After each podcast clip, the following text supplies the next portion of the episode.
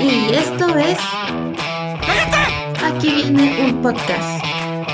¿Qué tal mi gente? ¿Cómo están? Hoy 21 de abril estamos con un nuevo podcast y el tema de hoy es acerca de un tema un poco más serio a comparación de los otros podcasts. Y este tema fue elegido por una amiga, no diré su nombre, así que estaré en anonimato. Y hoy nos toca hablar sobre un video que estuvo rondando por las redes sociales, el que sería sobre el conejo Ralph.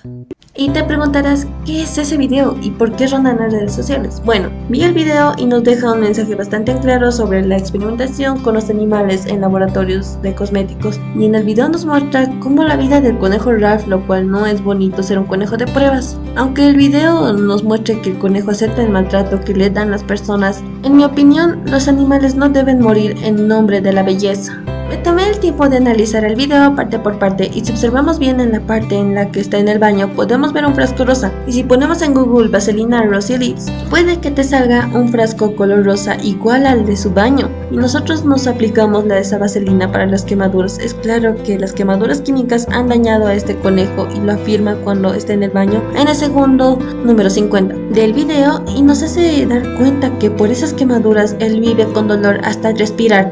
Siguiendo con el otro análisis, en el momento en el que va a desayunar, podemos ver al lado izquierdo que tiene una foto con sus padres, pero la pregunta es, ¿dónde están?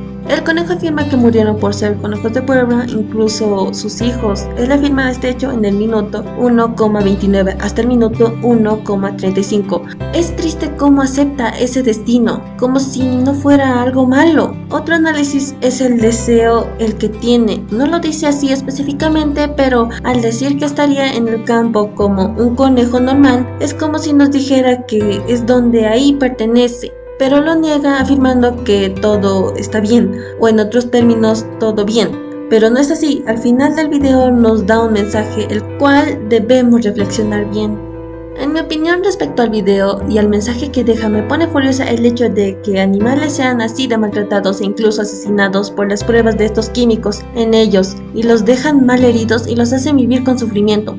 Sinceramente estoy en contra del maltrato animal y al enterarme de las marcas que utilizan a los animales como pruebas he dejado de usar Avon, L'Oreal, Victoria's Secret y Nivea. Literalmente fui a mi baño y a mi cuarto a recoger esos productos y los tiré a la basura para no usarlos más, pero hay más marcas que usan a los animales de experimentos. Y si los mencionaría ahora en este podcast se alargaría mucho más de lo planeado.